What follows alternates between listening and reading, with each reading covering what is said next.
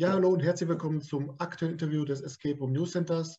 Heute geht es mal wieder in schöne Niedersachsen und zwar nach Hannover. Deswegen begrüße ich Nico Vogt von The Escape Room mit Standorten in Hannover und Hildesheim. Nico, herzlich willkommen. Hallo Hartmut. Nico, grüß dich. Schön, dass es geklappt hat, freue mich sehr. Dann wollen wir mal schön, ich... Ja, freue mich auch. Und wollen wir mal gucken, dass wir so ein bisschen eure Angebotspalette in Hannover und Hildesheim mal vorstellen können. Fangen wir mal an mit einem Raum mit dem Titel ähm, 2025 Evil Ends. Oder sagt man 2025? Nee, 2025 ist schon okay. Ja. 2025, 2025. Alles klar. Es ist ja da so, dass eure FSK-Einschätzung auf der Homepage FSK 16 ist.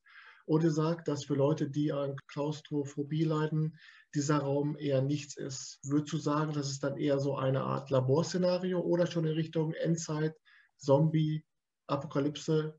Was würdest du sagen? Also ganz klar Zombie, Endzeit, Apokalypse. Ähm, das Laborthema ist nur so ein Einstiegsszenario. Ähm, es geht um die Herstellung eines Virus, der läuft schief und ähm, man muss dann ein Gegenmittel dagegen finden. Ähm, das Ganze immer mit der Bedrohung, dass eben diese Zombies unterwegs sind und ähm, die Welt zugrunde geht, wenn man das nicht schafft. Wir hatten das auch eine Zeit lang FSK 18 tatsächlich, weil eben wir den als Horrorraum eingestuft haben, ähm, haben aber die Erfahrung gemacht, dass gerade viele 16-, 17-Jährige auch gerne den Raum spielen möchten, auch viele Familien tatsächlich die Eltern angefragt haben, ob nicht Kinder auch am 16. oder 17. Geburtstag den Raum spielen dürfen mit Erlaubnis der Eltern oder wenn die dabei sind. Und haben die Erfahrung gemacht, dass das für die auch gut funktioniert, ähm, die nicht äh, schlimmer von Angstattacken betroffen sind als halt auch ältere Leute. Und dann haben wir gesagt, okay, FSK 16 ist auch in Ordnung. Deswegen ist der jetzt äh, so eingeschätzt. Aber er ist schon nichts für schwache Nerven. Ich persönlich würde ihn nicht spielen. Ich bin kein Horrorfreund. Mhm. Ähm, aber ähm, es gibt schon Schreckmomente, ja. Jetzt sagst du gerade, die Gruppe ist darin bemüht, ein, ein Gegenmittel zu finden, um die Apokalypse zu stoppen. Die Apokalypse läuft also. Merkt das die Gruppe auch, dass die Zombies von, von außen richtig äh, Rabatz machen? Ist das durch Optik, durch äh, Akustik? Wie macht ihr das?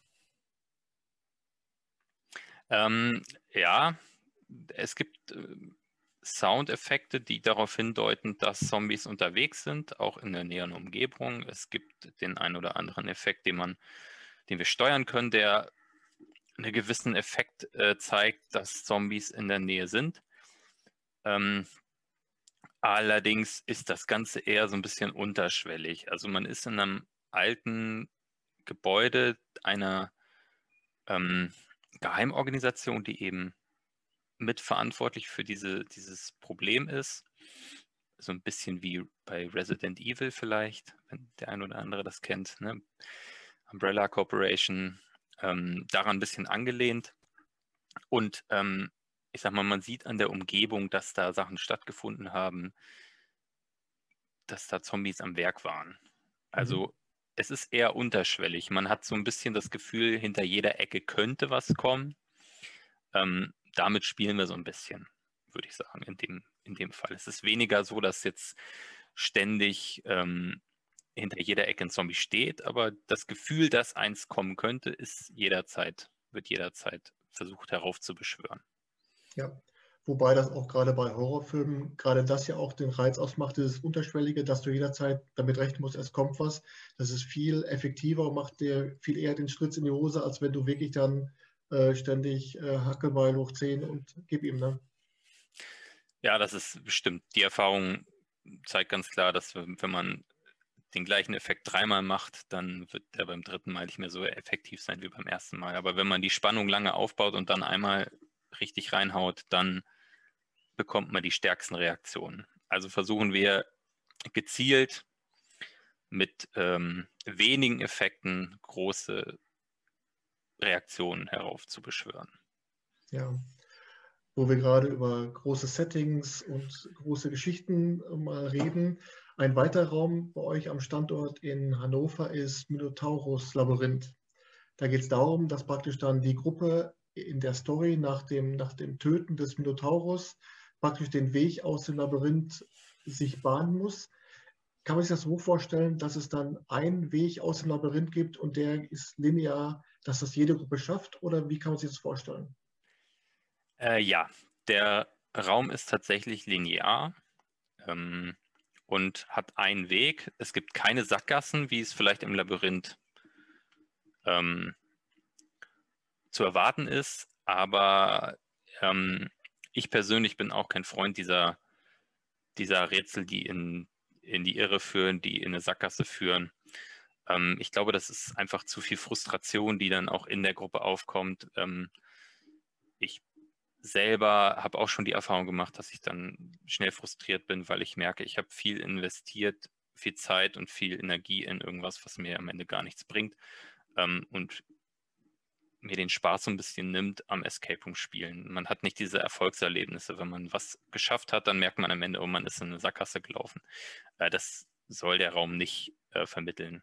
Genau. Wir hatten in einem anderen Raum haben wir das, ähm, das äh, die Erfahrung damals gemacht in unserem alten Detektivraum. Da hatten wir eine Sache dabei, wo tatsächlich das nicht zum Ziel geführt hat und das war für viele dann doch sehr frustrierend und die haben sich sehr darüber geärgert und wir haben dann schnell gemerkt, dass das dass die Leute das nicht gut finden. Es gibt einzelne Gruppen, die sagen, wir sind, wir wollen wirklich gar keine Hilfe und lass, lass uns einfach machen. Wir kommen zur Not nochmal wieder und spielen den Raum, aber wir haben, das ist, das sind Einzelfälle bei uns gewesen. Also würdest du schon davon abraten, einen Raum wie Minotaurus Labyrinth mit mehreren Enden auszustatten, sei es positiv oder negativer Ausgang, um die Spieler dann zum mehrfachen Spielen des Raumes zu animieren? Also zu unserem Konzept passt es nicht sagen wir es mal so. Ähm, ich kann mir aber durchaus vorstellen, dass wenn man das gut macht, sich da viel, wenn da viel Zeit investiert wird ähm, und da ein gutes Konzept hintersteckt und man das auch klar mit den Spielern kommuniziert vorher, die Spieler wissen genau, worauf sie sich einlassen, dann kann ich mir schon vorstellen, dass man da auch was Schönes, was Hochwertiges, was Tolles bauen kann und konzipieren kann, ähm, wo es verschiedene Enden gibt, wo man auch vielleicht mit einem negativen rausgeht, also ich sag mal, wo man es nicht schafft und dann vielleicht irgendwas passiert dargestellt wird, wo, wo, einem ganz klar gezeigt wird, du hast versagt und es ist nicht, du hast die Welt nicht gerettet. Ne? Jetzt hm, mal so ja. grob gesagt. Ähm, kann ich mir schon vorstellen, dass man das hinbekommt. Ob das ein großes Publikum anspricht, da stelle ich mir eher die Frage, ob das so ist oder nicht. Weil ich glaube, dann braucht man schon spezielle Spieler, ähm, die vielleicht auch einen gewissen Ehrgeiz haben und ähm, ganz genau auf sowas abzielen, sowas haben wollen. Ich weiß es nicht, schwierig zu sagen. Also unser Konzept ist es nicht. Wir möchten gerne, dass auch eben die Leute da eine entspannte Zeit haben, Spaß haben am Rätseln ähm, und nicht mit dem Frusterlebnis am Ende rausgehen. Hm, ja. Ich frage zum Ende des Interviews immer meine Interviewgäste nach einem Geheimtipp, also praktisch ein Escape Room in Deutschland, der sie beim Spielen besonders positiv überrascht hat, aber wo sie denken, dass der noch zu sehr unterm Radar fliegt. Euer Raum Armageddon wird häufiger mal genannt, sehr positiv erwähnt. Kannst du uns mal erzählen, was es mit dieser Langstreckenrakete auf sich hat und welche Rolle dabei ein Aufzugsschacht spielt, ohne zu spoilern? Das versuche ich mal, ohne zu spoilern. Erstmal, das freut mich natürlich, dass die Leute da, äh, der, der Raum gefällt und dass sie ähm, Spaß da haben. Ähm, das ist immer das Schönste zu hören. Ähm, ja, also die Rakete, manche denken jetzt vielleicht, ist es so irgendwie so ein, ja, so ein kleines Teil, was da, oder das auf Bildern zu sehen, das ist schon ein ganz schöner Oschi, sag ich mal. Ja, das ist schon groß. Das ist äh, Metall, das ist auch nicht so leicht, das Gerät. Ähm, es ist jetzt keine richtige echte Rakete, die ist schon gebaut von äh, demjenigen, der damals den Raum, Raum konzipiert hat. Ähm, man muss dazu sagen, in Hannover, wir, unser Empfangsbereich liegt im dritten Stock und die Leute beschweren sich oft, dass wir keinen Fahrstuhl haben. Und dann sagen wir den Leuten, dass wir unseren Fahrstuhlschacht leider schon blockiert haben. Ähm, wir haben den nämlich als Raketenabschussrampe umgebaut, damit die Leute eben im Armageddon die Welt retten können. Ähm, ich habe mir auch erzählen lassen, ich war damals selber noch nicht dabei. Ich bin erst kurz eingestiegen, kurz nachdem der Raum fertig war. Ich habe ihn selber damals auch gespielt, äh, was mich auch persönlich sehr begeistert hat. Mm, und ich habe mir erzählen lassen, dass das Eintransportieren der Rakete ein Riesenaufwand war, weil die schon teilweise zusammengebaut da reingebracht werden sollte und man vorher nicht so gut gemessen hatte. Also ähm, ja, was ich an der ganzen Geschichte noch immer cool finde, das ist so ein kleines Detail, ist, wenn man in dem Schacht steht und nach oben guckt, dann ist der, das, der Lichteffekt so angebracht, also es sind vier kleine Lampen, die nach unten leuchten, sodass dahinter eine Dunkelheit entsteht, die nicht erahnen lässt, wie weit das nach oben geht. Und das finde ich eine cooles, kleines, coole kleine Idee, um eben zu verhindern, dass man sieht, dass das Ganze oben zu ist mit so einem Fahrstuhlteil. Ähm, das ist mir damals direkt aufgefallen.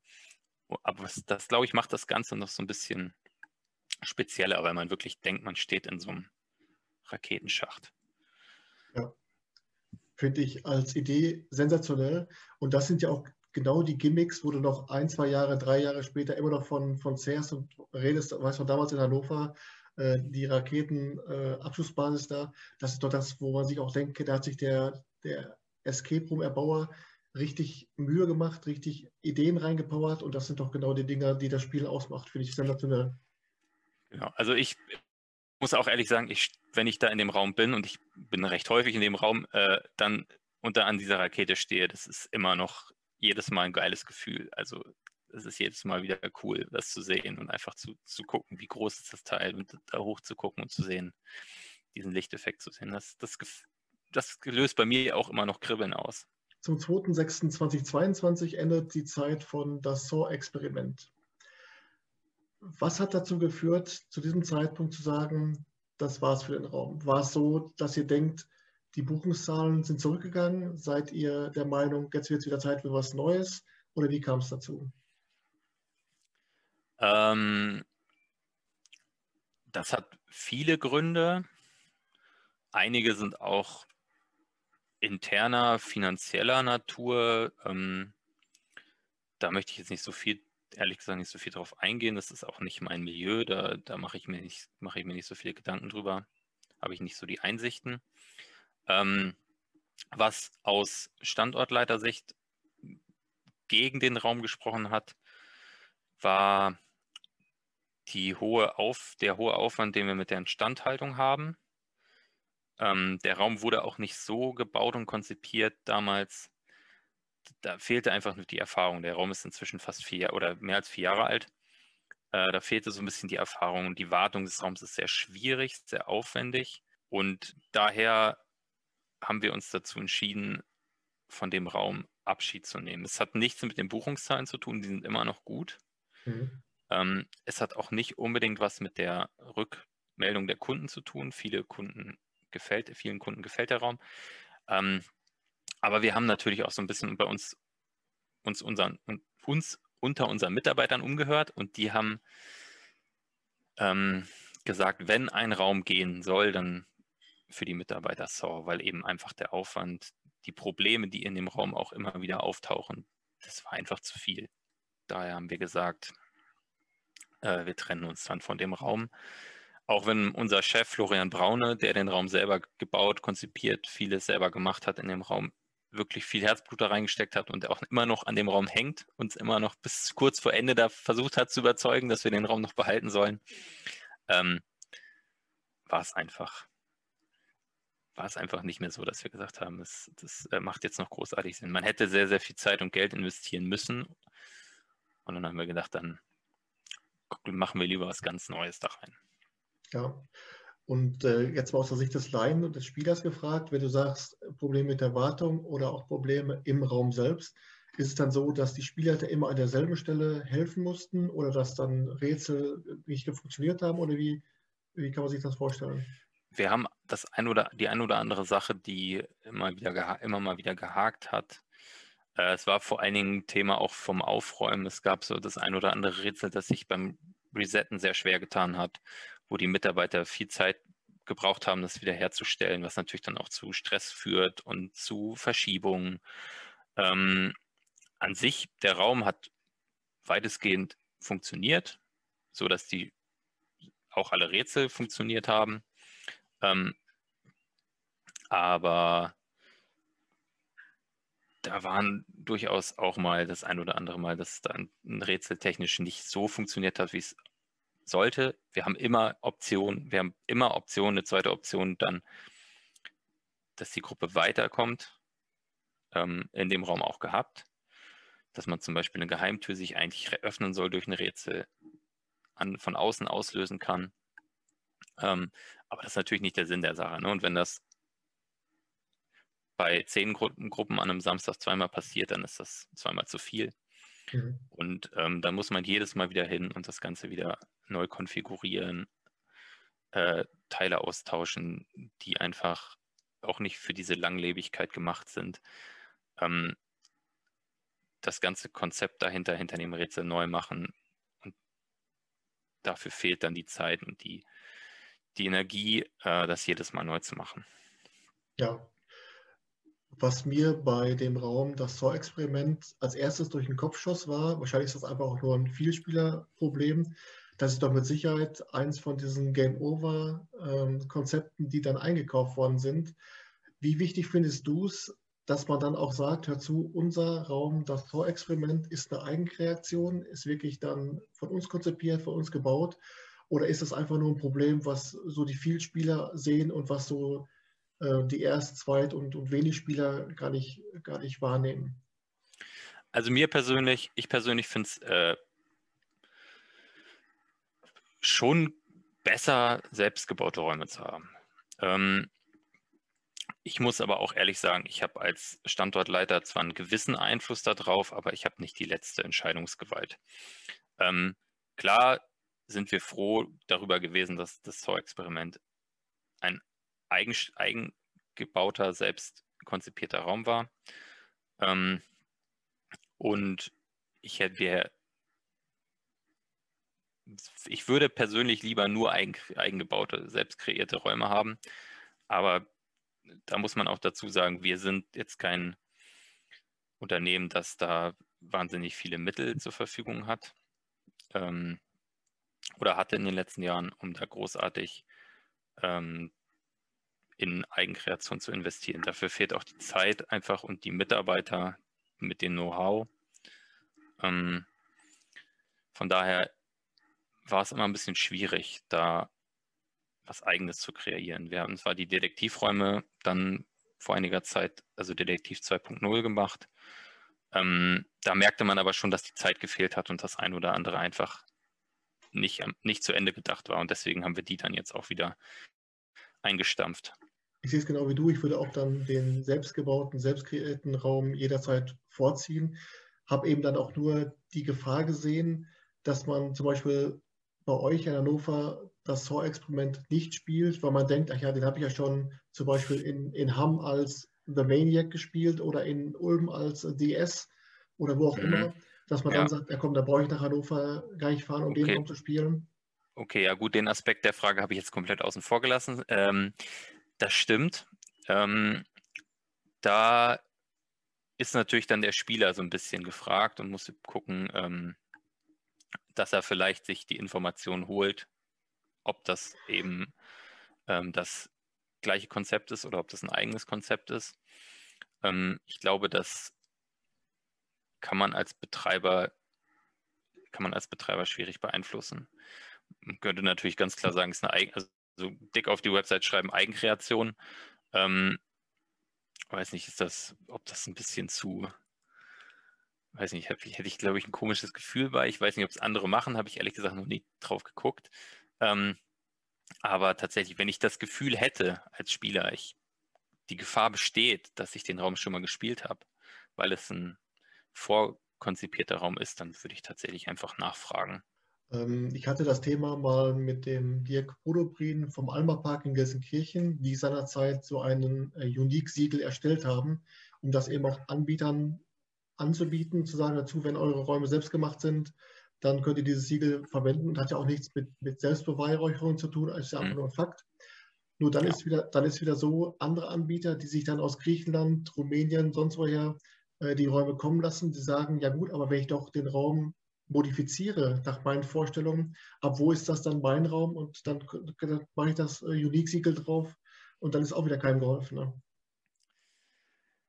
Ja, es, äh, ich glaube, es ist ein schwieriges Thema. Also, ja. ähm, wenn man wenn man von der Seite drauf guckt, genau, also nach einer gewissen Zeit, wenn man dann irgendwann feststellt, da funktionieren Sachen nicht, da sind Rätsel nicht in Ordnung, da muss was ausgetauscht werden, es dauert zu lang, es ist nicht lang genug, die Leute sind nach einer halben Stunde durch, die Leute brauchen anderthalb Stunden und dann fängt man an zu basteln und zu werkeln und am Ende hat der Raum nur noch zur Hälfte was mit dem, den man gekauft hat, zu tun. Ja, ja ist schwierig, den Leuten dann zu sagen, das ist nicht dein Raum, sondern äh, die haben ja immerhin auch Zeit und Geld investiert, um das äh, individuell zu gestalten. Ja, es ist ein schwieriges Thema. Wie gesagt, ich persönlich bin immer Freund von äh, Eigenkreation. Ich genieße Eigenkreation, weil ich das Gefühl habe, die, die Vielfalt und die, die coolen kleinen Ideen und Gimmicks, die findet man einfach nur in solchen Räumen. Ähm, mag vielleicht auch nicht hundertprozentig stimmen, aber das Gefühl habe ich einfach. Mhm. Und deswegen bin ich ein großer Freund davon. Aber ich kann auch verstehen, wenn jemand gerne ein Escape Room betreiben möchte und nicht die Zeit und das Know-how hat, ihn selber zu bauen, dass er sagt, ich kaufe mir zwei Räume und die Leute haben da drin auch Spaß. Ja, ja. ist natürlich dann wieder Frage, was für ein Klientel spricht man an. Ach, sehr schwieriges Thema.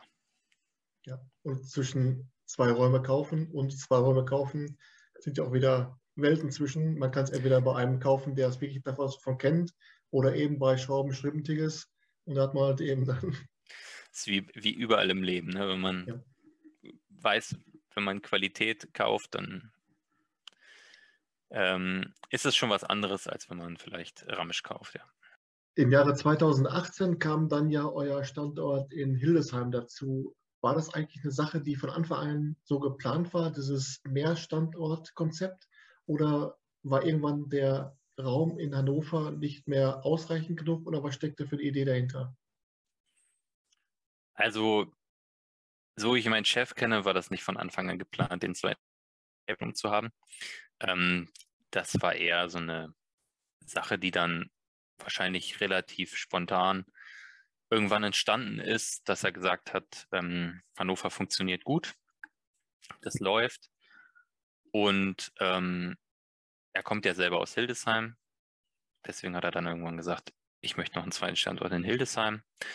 Ähm, und hat dann nach einer Location gesucht und dann angefangen, da selber ähm, zu bauen und äh, zu gestalten und äh, Räume reinzusetzen. Also das war nicht, nicht geplant, dass wir gesagt, dass er gesagt hat, ich mache jetzt in Hannover den Standort und dann zwei Jahre später in Hildesheim. Ich glaube, das konnte er, konnte, man, konnte er damals noch nicht absehen, dass das sich dann so weit entwickelt, dass äh, ein zweiter Standort auch durchaus Sinn macht. Ja, äh, wir haben ja eben schon mal darüber gesprochen, über äh, gekaufte Räume. Was mir aufgefallen ist, am Standort in Hildesheim gibt es ja den Raum Jack the Ripper. Meines Erachtens, oder soweit ich weiß, ist das ja ein eingekaufter Raum von Game ja, Over. Der ist und, von Game Over, ja. Und kurioserweise gibt es den ja, knapp 30 Kilometer weiter in Hannover beim anderen Anbieter auch nochmal. Äh, ja, das ist richtig. Der zweite Raum in Hannover bei dem anderen Anbieter, der ist jetzt, der ist noch jünger, also der ist noch nicht so, den hat, der hat ihn noch nicht so lange. Ähm, es ist relativ nah, würde ich sagen, zwei identische Räume, ähm, die ja auch noch gleich heißen, also nicht mal Verwechslungsgefahr besteht, mhm. was ja schon schön ist für die Leute, dass sie wenigstens nicht beides äh, spielen und merken, äh, den habe ich ja schon gespielt. Ähm, von daher, ich kann es nicht nach, also ich kann es nicht so richtig nachvollziehen, warum man als Betreiber vor allen Dingen einen Raum sich holt, der in unmittelbarer Umgebung schon äh, ist. Ähm, kann, weiß ich nicht. Ehrlich gesagt finde ich jetzt den Raum auch nicht so toll, dass man, dass ich gesagt hätte, äh, der muss unbedingt an innerhalb von 30 Kilometern zweimal da sein. Das ist jetzt meine persönliche Meinung. Ähm, als, als Betreiber kann ich es nicht nachvollziehen. Jetzt für die für Game Over, ich meine, den kann es am Ende egal sein, wenn die den Raum verkauft haben, ob da jetzt Leute kommen und den besuchen oder nicht. Ähm, verdient haben sie ihr Geld. Ob man als äh, allerdings als Firma, die so Escape Rooms verkauft, vielleicht ein bisschen gucken sollte, ob man seine Räume ein bisschen weiter streut und nicht immer den gleichen, die gleichen Räume verkauft. Äh, weiß ich nicht, schwierig. Ich äh, finde es ich find's auch nicht. Ich finde es auch komisch. Also ich meine, das Angebot ist ja groß, dass man da ausgerechnet den gleichen Raum, der in 30 Kilometer entfernt nochmal ist, weil ich unbedingt auch haben möchte. Vor allen Dingen, weil es jetzt, wie gesagt, auch von der Qualität her, finde ich, nicht ein Raum ist, wo ich sage, das muss, den kann man auch gerne zweimal in der Nähe haben, weil der einfach so gut ist, dass das keinen Unterschied macht. Die Leute kommen so oder so. Ähm, ja. Ich verstehe es nicht. Wobei ich auch glaube, jetzt ohne dem, dem Anbieter da zu viel Raum schenken zu wollen, aber das Konzept, was er dann auch mit seinen Preisen hat, spricht ja auch ein ganz anderes äh, Klientel an. Ähm, ich glaube, dann, dann, das schneidet sich auch so und so nicht. Ich kam nur darauf, weil ja zum Beispiel die Firmen, die in Deutschland Escape Rooms zum Verkauf anbieten, Final Solution, Exit Ventures zum Beispiel, die machen ja dann auch eine, eine, Band, eine Bandzone, sage ich jetzt mal, von 90 Kilometer oder wie auch immer, wo dann auch gesagt wird, innerhalb dieser, dieses Radius gibt es unsere Räume tatsächlich nur einmal. Und das finde ich auch dann, äh, finde ich eine faire Vorgehensweise. Ist, denke ich, sicher sinnvoll. Also wenn man sagt, man möchte in Zukunft ähm, vielleicht mit den gleichen Anbietern wieder zusammenarbeiten und verkauft zwei Anbietern, die in der gleichen Stadt oder in naher Umgebung sind, die, die gleichen Räume, dann sind das wahrscheinlich zwei Kunden, die man oder sind das zwei Kunden, die man gerne schnell verliert, weil man einfach sagt, das, das ist für uns blöd. Ne? Mhm. Die Hälfte geht dahin, die Hälfte geht dahin. Ähm, das, das hilft keinem von uns. Ähm, da hättet ihr besser aufpassen müssen. Da kann ich es aus Verkäufersicht auch verstehen, dass man sagt, ne, so machen wir es. Ist ja für die Spieler auch angenehm, wenn sie wissen, der Raum kann in 90 Kilometer Umkreis nicht nochmal vorkommen. Hat man wieder diese Sicherheit, da muss man dann nicht immer nachfragen, ist das so oder nicht, sondern man weiß, wenn der Raum hier existiert, dann habe ich einen Kreis und da kann der nicht nochmal nicht noch vorkommen. Ja. Kommen wir jetzt mal wieder zurück zu den schönen Dingen des Lebens, der Standort Hildesheim. Ähm, Hildesheim, ja. ähm, hab was habe ich denn gesagt? Habe ich Hildesheim gesagt? Ja, ne? Nee, nee, alles gut. Ich habe nur äh, schönen Dinge des Lebens und Hildesheim habe ich jetzt nicht direkt äh, so. in Verbindung gebracht. Deswegen ja. war ich etwas überrascht. Liegt wahrscheinlich daran, dass ich noch nie in Hildesheim war, aber. Ah, doch, Hildesheim ist schon eine schöne, ist schon eine schöne Stadt. Kann man mal hinfahren. Ja. Mit äh, Das Herz der Mumie habt ihr ja einen Raum im Angebot, wo man sich denkt, das ist auch wieder eine sehr pompöse Kulisse, sehr beeindruckend. Äh, ist es so, dass ihr da Kulissenbauer am Werk gehabt oder ist das so, dass ihr ein eigenes Team habt, wo dann jeder seine Fähigkeit eben zu so einem Szenario mit einfließen lassen kann? Ähm, wir haben keine Kulissenbauer. Wir haben in, die Hinsicht, in der Hinsicht sind wir tatsächlich ähm, auf unser bestehendes Team angewiesen und das sind alles in der Regel keine handwerklich äh, ausgebildeten Personen, bis auf Florian Braune, unser Chef, der ist, hat einen handwerklichen Hintergrund tatsächlich. Ähm, aber ansonsten sind das bekannte Freunde, äh, Freunde von Freunden, äh, Leute, die man irgendwo mal getroffen hat, von denen man gehört hat, die können das. Äh, da wird jeder rangezogen, der einen Hammer halten kann, um gewisse Arbeiten zu erledigen, streichen und so weiter. Das machen auch unsere ähm, Mitarbeiter, die die Räume betreuen, hauptsächlich. Die sind auch immer gerne dabei, wenn dann solche Arbeiten anfallen. Die freuen sich dann, wenn sie da teilnehmen dürfen an solchen Geschichten. Ähm, das ist ein Joint Effort. Also da wird viel, viel selber gemacht, auch mit vielleicht mal ein bisschen weniger Know-how. Ähm, äh, YouTube-Videos geguckt, da werden Leute gefragt, die es vielleicht schon mal gemacht haben. Da wird auch durchaus mal bei anderen Betreibern angefragt, ob die einem da ähm, mit Rat und Tat zur Seite stehen können. Mhm. Und ähm, genau, das ist vieles entsteht,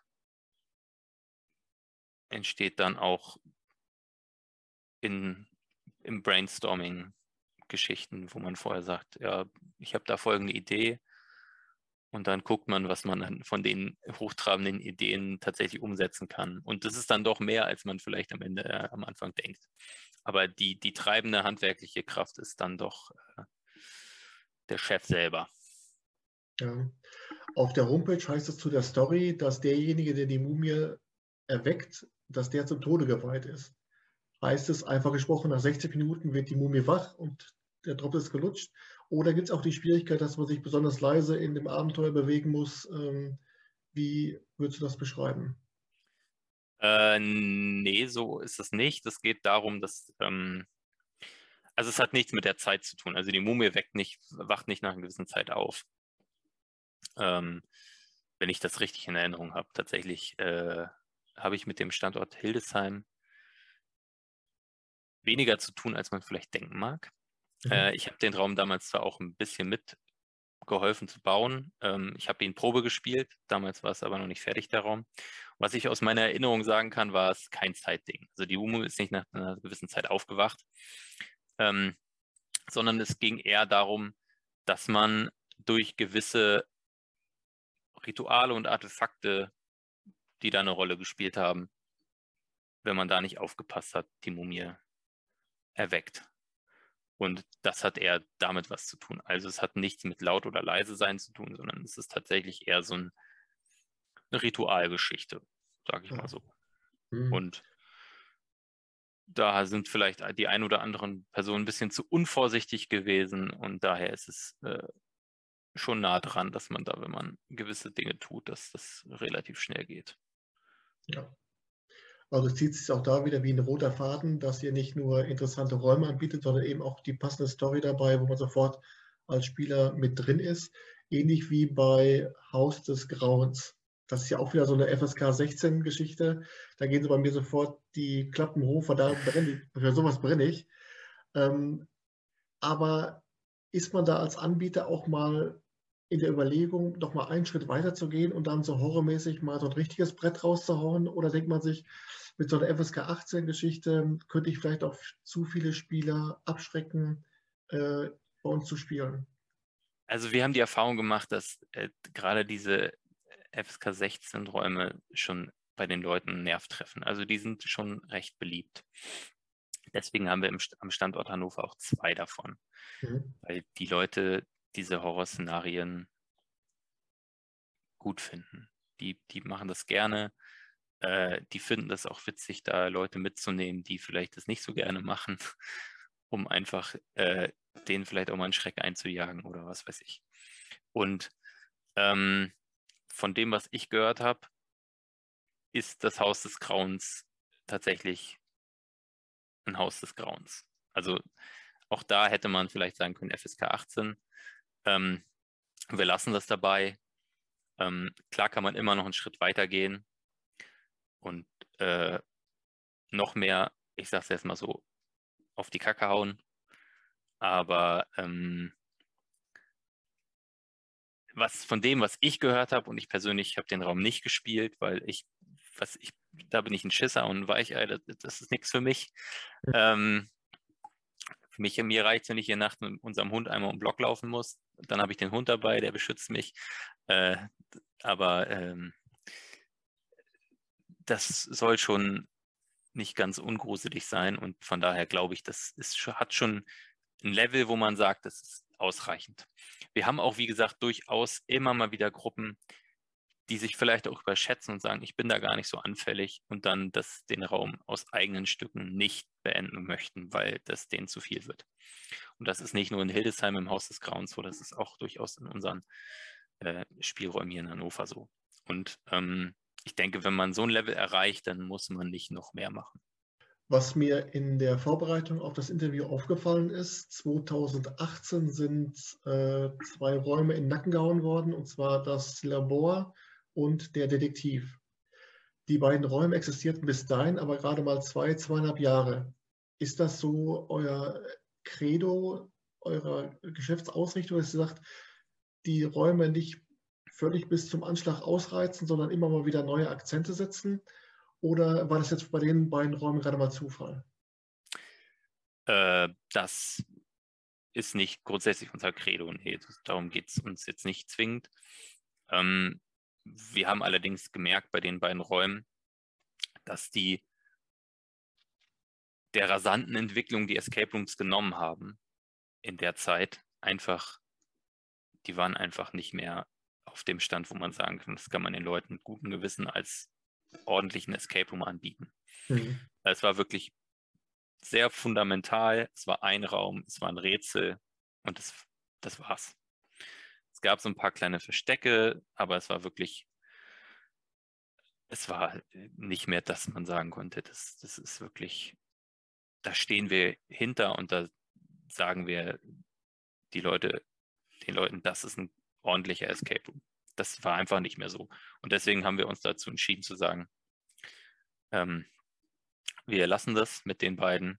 Das waren auch die beiden ersten Räume, die ähm, am Standort in Hannover waren. Und wenn ich daran zurückdenke, das damals war einfach, das war einfach nur eine andere Zeit für Escape Rooms. Klar gab es ja. schon, äh, gab es in Deutschland schon andere Anbieter, die sicherlich auch ein höheres Level hatten, aber es war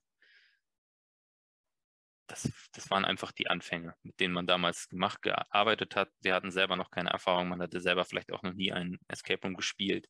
Die meisten Leute wussten gar nicht, was das ist.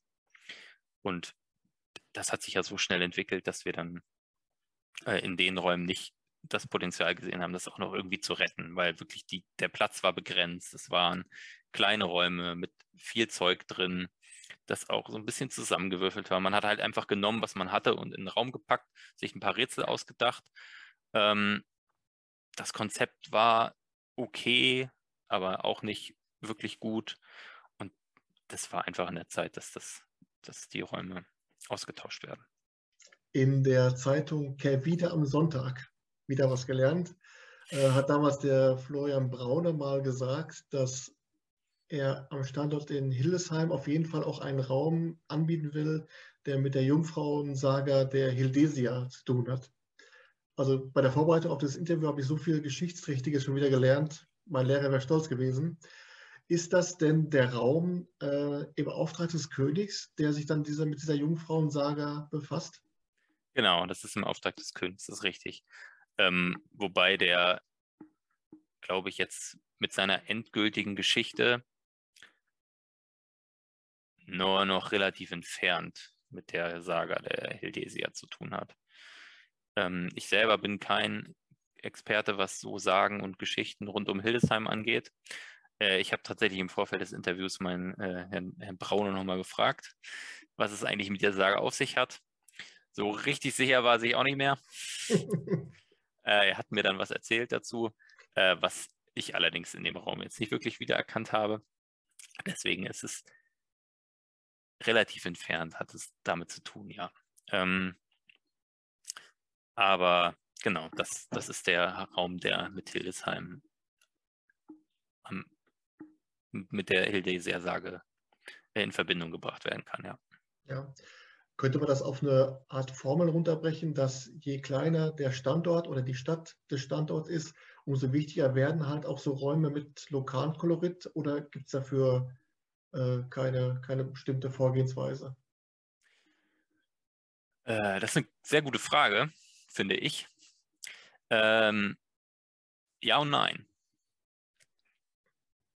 Weil ich, ich glaube, das ist ähm, tatsächlich von Region zu Region ein bisschen unterschiedlich. Ähm, es kann gut funktionieren, wenn man einen Raum hat, der äh, regionale Sachen aufgreift wenn die aber auch über die Grenzen hinaus eine gewisse Bekanntheit haben. Ich glaube, wenn es zu nischig ist, zu speziell, die Leute nicht so genau wissen, was, hä, worum geht es da eigentlich, dann, dann hat das, hat das nicht wirklich einen Einfluss, glaube ich. Also, wenn ich jetzt in Hameln bin und einen Raum über einen Rattenfänger von Hameln habe, dann sage ich, ja, macht Sinn. Ne? Mhm. Habe ich gehört, weiß, worum es geht. Ist eine coole Idee. Äh, in anderen Bereichen, ja, wenn ich jetzt, ich sage mal in Erfurt, ich habe keine Ahnung, was, was die Stadt Erfurt für eine Geschichte hat, was da passiert ist, was es da für lokale Mythen und Sagen gibt. Wenn ich da irgendwas lese, dann, dann äh, bringe ich das nicht damit in Verbindung und kann dann auch nicht irgendwie sagen, es ist für die Stadt, also für den Escape Room-Betreiber ein Mehrwert, wenn er sagt, ich mache was Lokales.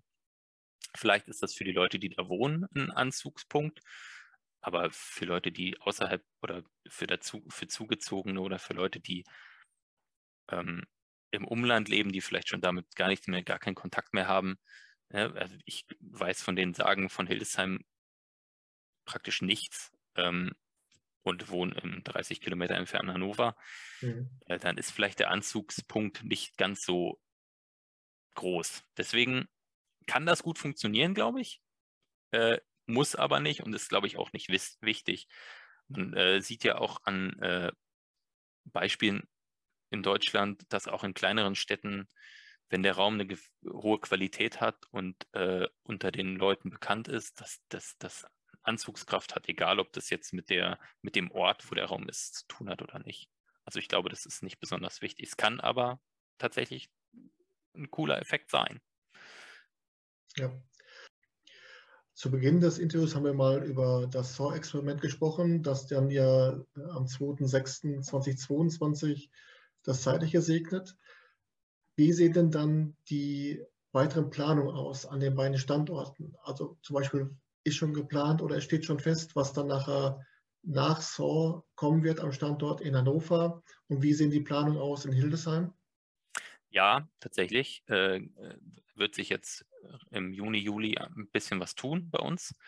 Ähm, ich hatte ja die Detektivräume in Hannover schon angesprochen, die haben wir schon abgebaut.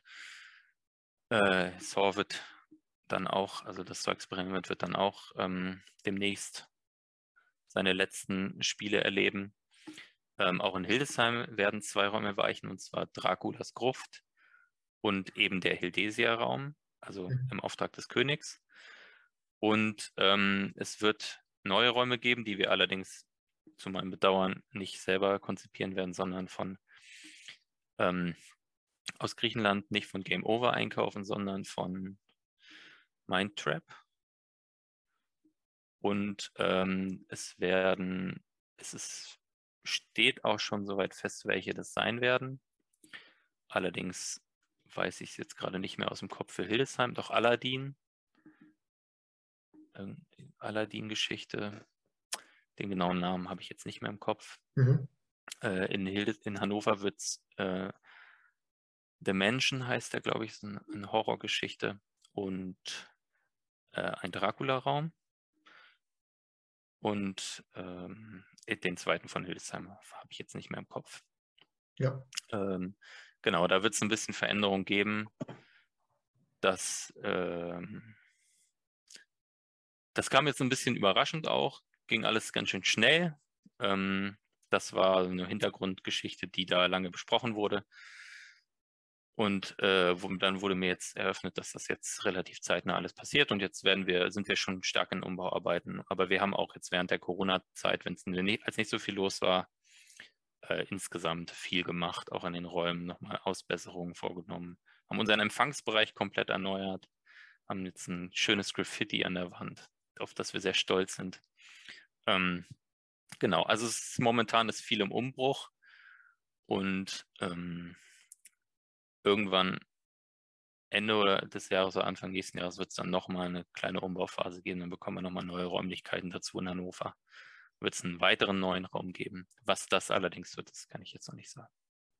Ist es dann so, dass die Räume, die dann an den Standorten Hannover und Hildesheim abgebaut werden, dass die komplett in die Tonne getreten werden? Oder so wie Justin von Escape City in Wolfsburg mal gesagt hat, es wäre möglich, auch gegebenenfalls von den Standorten Hannover, Hildesheim auf die Standorte Hamm und Wolfsburg äh, zu wechseln. Ist sowas angedacht? Äh, ja, das, die Idee haben wir tatsächlich schon seit längerem, äh, auch Räume mal durchaus zwischen den Standorten zu tauschen. Ähm, das hat auch mit dem Dra Draculas Gruft von Hannover nach Hildesheim schon stattgefunden. Äh, der war ursprünglich nämlich in Hannover, ähm, ist dann nach Hildesheim gewechselt. Und ähm, über das Konzept haben wir uns schon häufig Gedanken gemacht und es ist in Zukunft immer auch denkbar, dass das durchaus passiert. Ähm, da muss man immer schauen, ähm, aus welchem Grund baut man die Räume aus oder wie intakt sind die Räume, dass man sie oder wie einfach ist es, die an einem anderen Standort wieder aufzubauen. Und ich glaube, mit den aktuellen Räumen, die wir jetzt momentan haben, in Hannover ist das in Hamm und Wolfsburg nicht ganz so einfach. Da müsste man schon, da müsste schon viel passen, dass das gut, gut funktioniert. Deswegen ist das für die Zukunft auf jeden Fall in Planung und auch denkbar. Mit den aktuellen Räumen ist es jetzt, glaube ich, ähm, keine gute Idee, um das mal so zu formulieren. Ähm, eben hast du mal gesagt, dass die Leute, die in Hildesheim spielen, erstmal in Hildesheim alles abspielen, äh, sämtliche Räume spielen. Ähm, aber ihr habt dann auch eine Outdoor-Tour mit dem Titel Der verlorene Schatz. Gibt es da Schnittmengen zwischen einer Outdoor-Tour und den Indoor-Escape-Room-Spielern oder sagst du, die einen spielen das, die einen spielen das, aber dass jemand wirklich alles spielt, das kommt eher selten vor? Dass jemand alles spielt, kommt tatsächlich eher selten vor.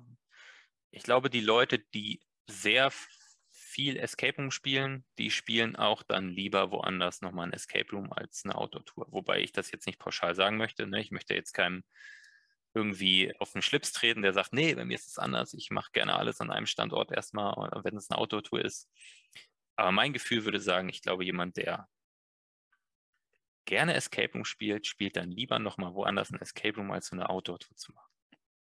Ähm, aber ich habe das Gefühl, und das ist, ich habe da überhaupt keine Belege für, das ist alles nur eine subjektive Wahrnehmung, äh, dass Leute, die die Outdoor-Tour machen, durchaus auch schon Berührung mit Escape Rooms hatten. Im größten Teil, im, im, Großteil und auch in Hildesheim oder Hannover. In Hannover bieten wir das ja noch nicht an. Das mhm. ist in Überlegung, aber wir bieten es noch nicht an. Ähm, von daher denke ich schon, dass es eine gewisse Schnittmenge gibt. Es ist eher so eine vielleicht eine Alternative, Alternative für die Sommermonate. Also wenn es wärmer draußen ist, die Leute würden ein Escape Room spielen, sehen dann aber auch, dass eine Outdoor-Tour, lass uns doch lieber die Outdoor-Tour machen. Ja. Der, außerdem ist es für Jüngere auch äh, eine coole Sache, die vielleicht noch nicht so geeignet sind vom Alter her für Escape Rooms. Die können dann eben auch diese Kids-Tour machen. Und ich glaube, das ist äh, das Hauptklientel, so Kindergeburtstage, die dann wirklich eine Alternative haben, statt in einen Escape Room zu gehen, der für die noch nicht so gut geeignet ist, eben so eine Outdoor-Tour zu machen. Ja. Äh, eine Sache, die mir aufgefallen ist mit Blick auf euren Buchungskalender, ihr habt ja mit 25 äh, Euro pro Person, sagen wir jetzt bei der Vierergruppe, sehr moderate Preise. Ist das was, wo man bei der Festlegung der Preise auch mal so rundherum um den Pudding schaut, was die Konkurrenz so macht? Oder richtet sich das wirklich nach der eigenen Kalkulierung?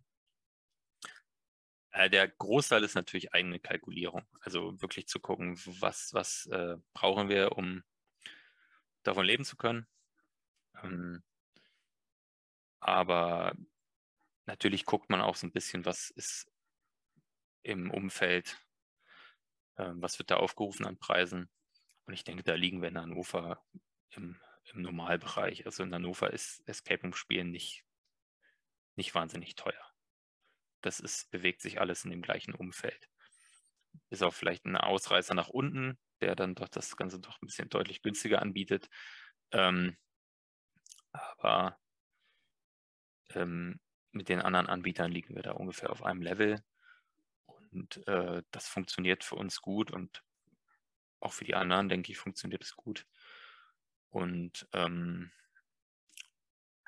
von daher, ich, wir, wir, schauen jetzt nicht, wenn die anderen jetzt mit dem Preis hochgehen, dann sagen wir, ja, wir gehen jetzt auch hoch, sondern wenn wir sagen, wir können von dem, was wir jetzt haben, auch noch die nächsten drei Monate gut Geld machen, dann bleiben wir bei dem Preis. Also da schauen wir schon erstmal in erster Linie auf uns ähm, und nicht auf die Konkurrenz, weil das ist ja auch, also es ist schwierig zu vergleichen.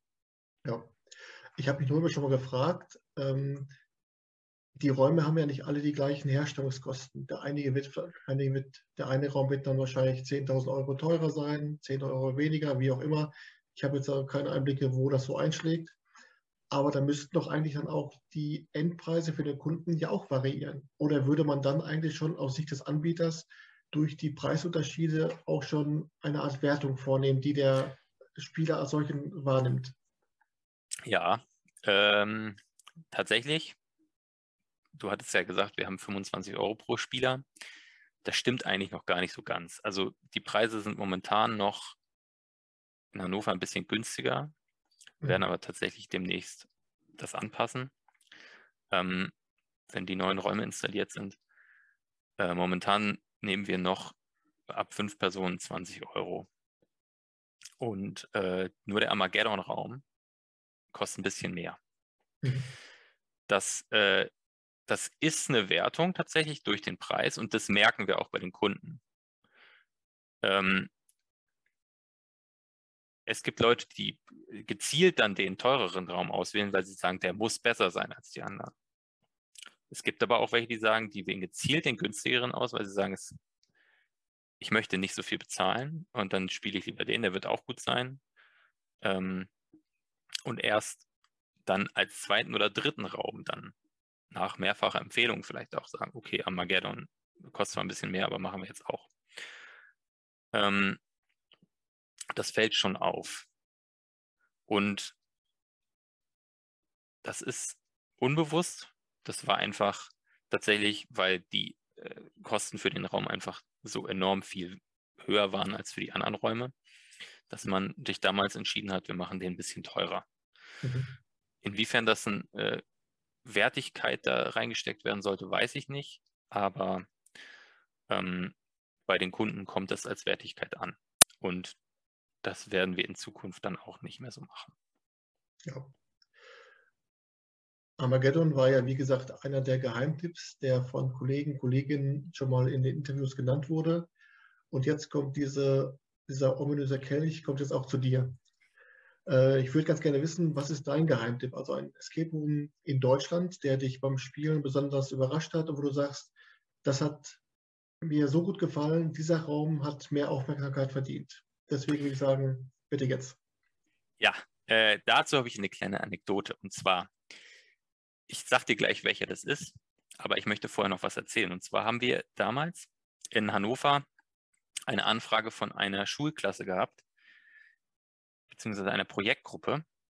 Die wollten sich gerne mal unseren Escape Room angucken, weil die nämlich in der Projektwoche selber ein Escape Room bauen wollten, unter Anleitung eines Lehrers oder zweier Lehrer, Lehrkräfte.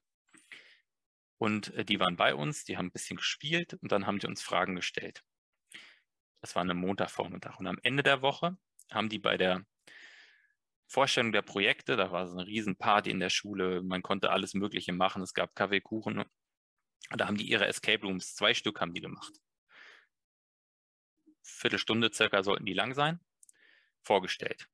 Konnte man spielen. Und eine Mitarbeiterin und ich, die die beiden, die die Gruppe am Montag betreut hatte, sind dann hingefahren und haben uns das angeguckt und haben auf den Raum gespielt. Und es war unfassbar, mit was für einer Kreativität und mit was für einem Enthusiasmus diese Schüler diese zwei Spielräume mit dem was bisschen, was sie hatten, konstruiert haben. Und das hat mich, ähm, das hat mich wirklich fasziniert und da war ich wirklich hin und weg. Und deswegen wollte ich das einfach mal erzählen, weil das, das war, ist das Erste, was mir in den Sinn gekommen ist. Mhm. Gar kein wirklicher Raum, sondern einfach dieses, diese Kreativität, die die Jungen, die waren zwischen 10, 11 und 17, 18 Jahre alt, wirklich toll gemacht. Das wollte ich einfach mal erzählen. Das war ja, die coole Geschichte. Eine Schule in Hannover, tolle Sache. Ähm, der Raum ist ähm, Salzlösung heißt er, glaube ich, in Lüneburg. Ja, genau. Und zwar habe ich da den Salzstreuer gespielt. Das ist so eine Mördergeschichte. Ähm, was mich in dem Raum gefesselt hat, war gar nicht die, die Kulisse oder das wirklich mega technische oder so. Es war, waren viele coole kleine Rätsel mit äh, viel Kreativität gemacht man hat gemerkt, dass das jetzt kein Riesenbudget dahinter steckt, sondern dass es einfach mit viel Herzblut gemacht wurde. Mhm. Und was mich wirklich gefesselt hat, war die Energie, mit der das Ganze rübergebracht wurde. Es war ein Schauspieler mit dabei, der einen wirklich am Ende nochmal so einen extra Kick gegeben hat. Und es war ein richtig, richtig geiles Erlebnis von vorne bis hinten, ohne High-End-Technik. Und das hat mich, das hat mich wirklich gefesselt und das hat mir so viel Spaß gemacht. Und deswegen ist das mein Geheimtipp. Das ist ein guter Geheimtipp, den hatte ich noch gar nicht. Und es ist ein schönes, schönes äh, Abschlusswort für unser Interview heute, was wirklich sehr viel Spaß gemacht hat. Da kann ich nur sehr viel auch. herzlichen Dank sagen, Nico, ähm, Gerne. dass du Zeit genommen hast.